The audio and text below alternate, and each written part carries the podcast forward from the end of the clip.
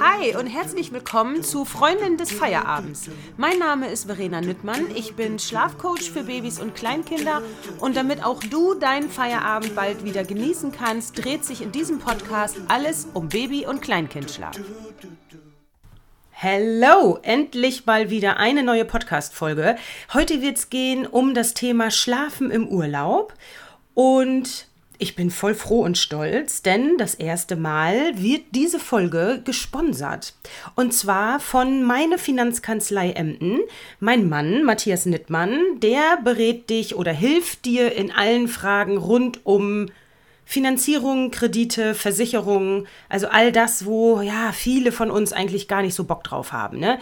Der ist da aber voll der Profi, der hat da total Spaß dran und der kann dir auf jeden Fall helfen, alle deine Verträge, die du hast, mal durchzugucken, äh, zu optimieren und ja, die meisten, die da waren, äh, die sparen sehr, sehr viel Geld bei besserer Leistung. Darum geht es ja. Ne? Wir wollen ja nicht ähm, weniger Leistung oder schlechtere Verträge, sondern wir wollen ja bessere Verträge und weniger zahlen. Und ähm, ja, der ist auch voll der Finanzierungscrack. Also ja, für alle, die, die da Bedarf haben, sind dort herzlich willkommen. Und der macht es auch alles online. Also egal von wo du kommst, da darfst du dich mal melden. Den äh, Kontakt stelle ich hier in die Show Notes. So, und jetzt geht's los. Denk dran, wenn dir die Folge gefällt, dann bitte Sternchen hinterlassen und auch an Freunde, Familie und wen auch immer weiterleiten. So, und jetzt hatte ich bei Instagram eine Umfrage gemacht, welches Thema hättet ihr denn gerne zum, äh, als nächste Podcast-Folge? Und da kam mehrfach Schlaf im Urlaub. Ja, wer mich kennt, der weiß, Verena macht da nicht so ein Brimborium, ne? Also ich bin jetzt ja nicht diejenige, die dir sagen wird, du brauchst Verdunklungsvorhänge und du brauchst ein, keine Ahnung, was für ein Reisebett es gibt und du brauchst dies und du brauchst das. Ich glaube ja, dass die Kinder uns brauchen. Die Kinder brauchen Mama, die brauchen vielleicht dann auch noch Papa, jeden, zumindest die engsten Bezugspersonen. Ähm, und dann ist denen im Prinzip auch egal, wo sie schlafen.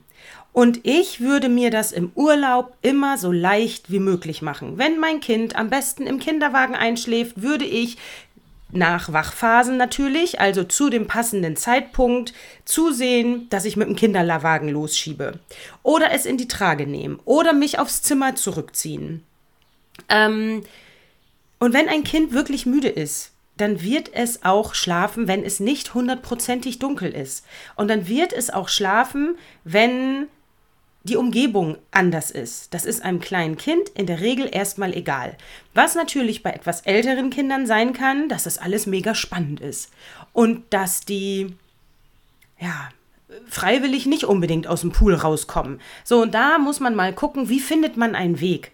Ähm, es darf im Urlaub auch alles ein bisschen anders sein. Wenn ich aber weiß, dass mein Kind sehr empfänglich ist, was Wachphasen angeht, dann sollte ich möglichst dafür sorgen, dass ähm, die zumindest eingehalten werden.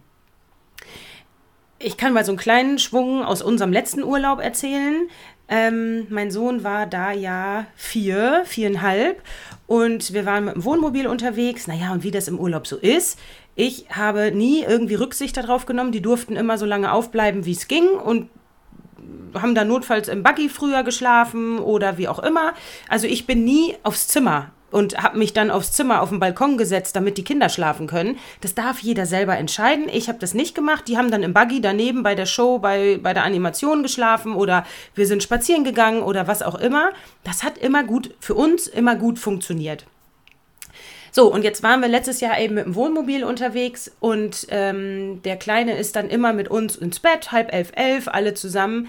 Bei uns ist nur das Problem, die Kinder schlafen dadurch nicht länger. Ne? Also wenn wir dann sieben Uhr schaffen, dann ist das schon richtig gut. Problem war dann, Kind war völlig übermüdet. So, und das ist natürlich dann nicht lustig.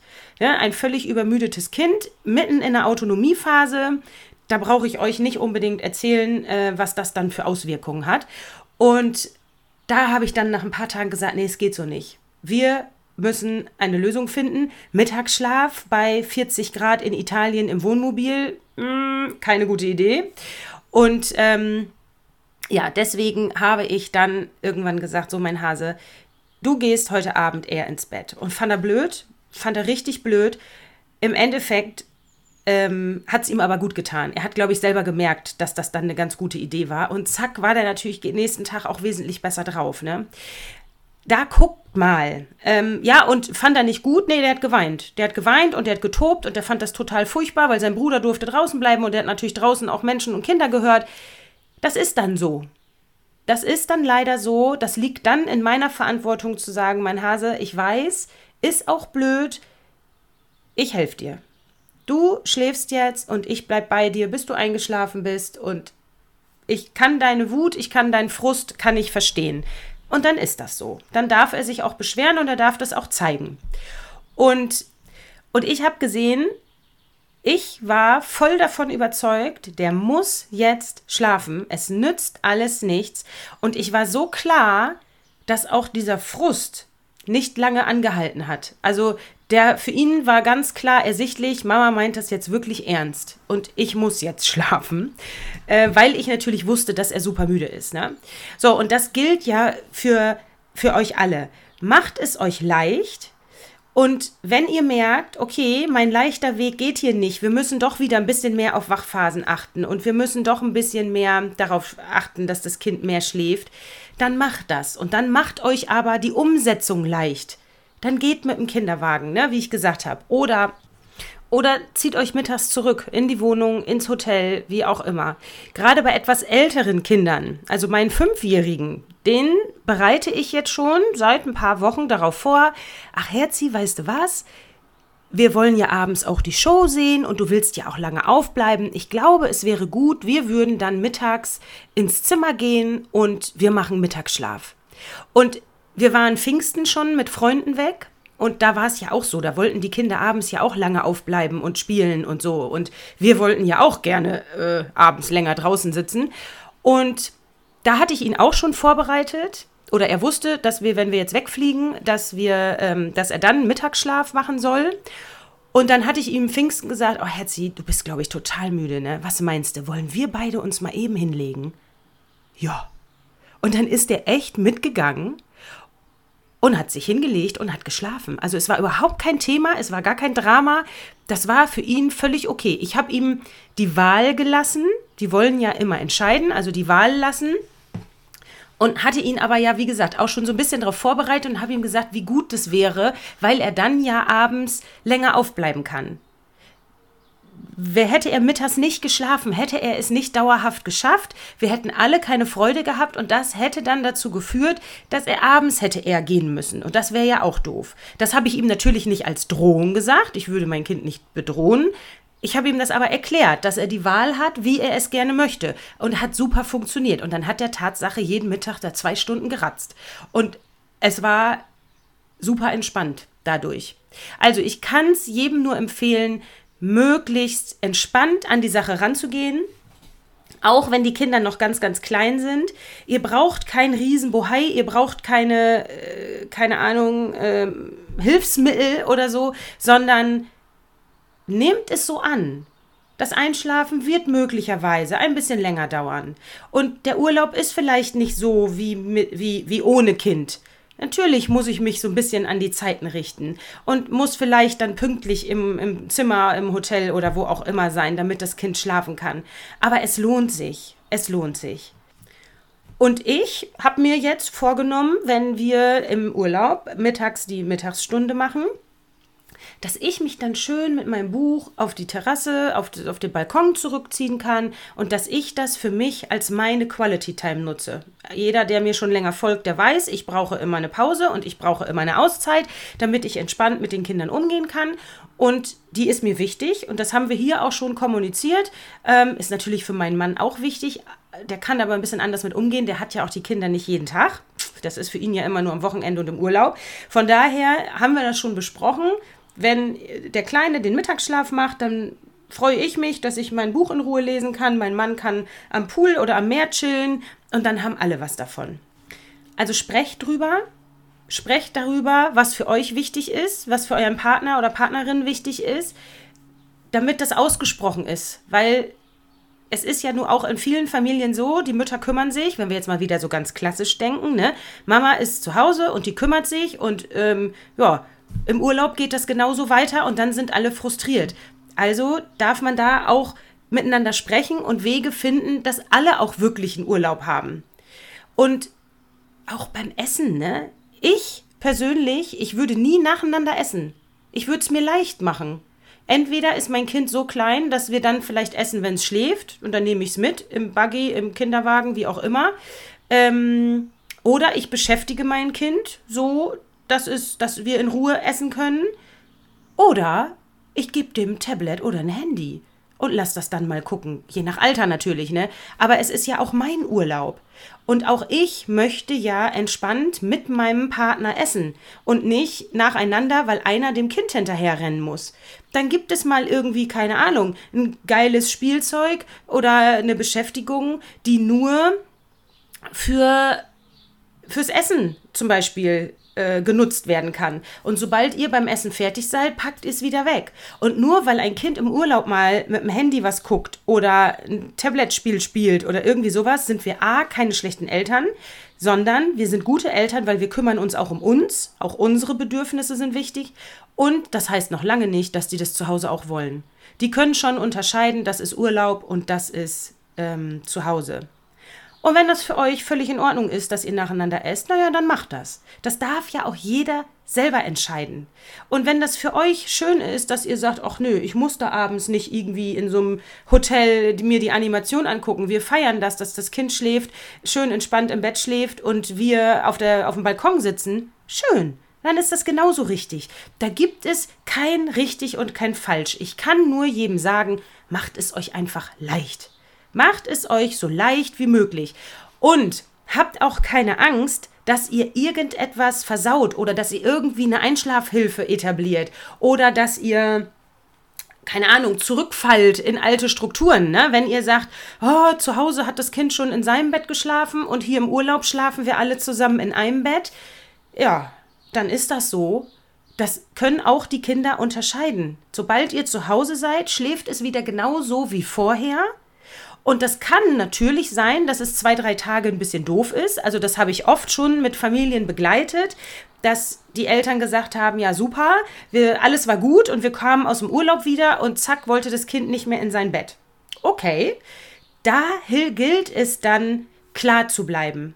Hier sind wir zu Hause und ich möchte, dass du hier wieder in deinem Bett schläfst. Und dann ist es zwei, drei Tage ein bisschen frustig und es gibt ein bisschen Gegenwehr und die Kinder finden es blöd. Und wir trösten und sind da und haben Verständnis und begleiten. Und dann wird es auch wieder gut. Und dann kommt ja immer die Frage, oh Gott, oh Gott, Verena, wir fliegen in der Mittagszeit. Zur Schlafenszeit. Was sollen wir machen? Auch da würde ich sagen, mach es dir so leicht wie möglich. Du wirst es nicht planen können, weil es kommt dann doch immer anders. Es gibt Kinder, die schlafen, es gibt aber auch Kinder, die sind so aufgeregt und die merken unsere Anspannung. Auch das dürft ihr nicht vergessen. Macht keine Pläne, weil das stresst euch nur. Geht da entspannt ran und sagt, okay, wir nehmen es, wie es kommt. Macht es euch auch im Flugzeug leicht und wenn euer Kind dann mal ein bisschen länger was guckt, aber es sind alle zufrieden, dann ist das so. Das wird nicht sterben daran. Ähm, kann natürlich sein, dass hier welche sind, die sagen, Gott, was kann die, was erzählt die da? Aber sorry, ich bin immer dafür, es sich leicht zu machen und ich bin immer dafür, ähm, solche Dinge sich schön zu machen. Und da gibt es kein richtig und kein falsch. Das kann ich auch immer nur wiederholen. Ähm, genau. Guckt dann vielleicht, ob ihr, ob das Kind auf dem Weg zum Flughafen schläft oder ob ihr zwischendurch ähm, in die Trage nehmt, in, in den Kindersitz nehmt oder in die Babyschale nehmt, dass es nochmal schlafen kann. Ähm, äh, stillt es im Flieger vorher, wie auch immer. Versucht, dass ihr ruhig bleibt. Umso entspannter ihr bleibt, umso besser kann das laufen. Und deswegen keine Pläne machen, weil das kann nicht funktionieren. Das ist natürlich eine Nummer, ne? Mit so einem kleinen Kind im Flugzeug, ja, fand ich damals auch sehr ambitioniert. Der Kleine war das erste Mal anderthalb und ähm, ein anderthalbjähriger, der gerade laufen kann, der bleibt natürlich nicht zwei Stunden sitzen. Ähm, ja, von daher gilt es da, sich abzuwechseln und das Kind zu beschäftigen. Und äh, ja, mit anderthalb hat er auch noch nichts geguckt. Also da war Handy auch noch keine Option. Fotos, ne? Das fand er damals ganz cool. Der durfte dann immer mal auf dem, auf dem Handy Fotos gucken. Das hat uns immer auch so ein paar Minuten mal eben ähm, äh, ermöglicht, äh, die ein bisschen ruhiger waren. Mein Kinderarzt hat mir damals empfohlen, ähm, wegen dem Druck, äh, Start und Landung, Nasentropfen vorher zu geben. Bitte klärt das aber nochmal mit eurem Kinderarzt ab, wenn ihr da, wenn das für euch in Frage kommt. Ansonsten, ja, gebt denen vielleicht dann auch mal irgendwie was ein, was zu essen, was sie sonst nicht kriegen, irgendwie einen Snack, den sie ganz toll finden. Ähm, genau. Und wenn dann der eine Tag Schlaf nicht so gut funktioniert, dann ist das so. Dann dürft ihr es annehmen und nächsten Tag versucht ihr dann möglichst den Rhythmus, euren Rhythmus wieder einzuhalten. Und spätestens zu Hause kommt ihr da auch wieder rein. Also, Fazit aus dieser Folge, macht es euch leicht. Und wenn ihr normalerweise tagsüber gar nicht mehr stillt, euer Kind stillt aber gerne, und das ist vielleicht im Flugzeug die einzige Möglichkeit, die ihr habt, dass es ein bisschen entspannen und runterfahren kann, dann macht das. Also ich würde es tun. Habt keine Angst oder habt nicht den Hintergedanken, oh Gott, oh Gott, ich falle hier jetzt in irgendwas zurück. So ein Flug ist ja nun mal eine Ausnahmesituation und dann darf man auch mal in Ausnahmen was anders machen als sonst. Also, Fazit dieser Folge, macht es euch leicht und dann kann es gut werden. Und am Ende des Urlaubs beziehungsweise zu Hause fangt ihr wieder an mit normaler Struktur und dann dürft ihr euch da auch ein paar Tage Zeit lassen und Geduld haben und dann wird das auch wieder. Ganz bestimmt. Also, ich danke nochmal meiner Finanzkanzlei Emden für das Sponsern dieser Folge. Ne? Guckt euch ähm, den Link mal an und dann lasst euch da mal ganz kompetent und seriös beraten. Genau, der hat nämlich Ahnung, der hat fast 30 Jahre in allen möglichen Banken gearbeitet, war da Prokurist und der weiß, wie es geht. Genau. So, ich freue mich, wenn du bis hierhin gehört hast. Denkt dran, Sternchen und weiterleiten. Und ich wünsche euch einen ganz, ganz schönen und erholsamen Urlaub.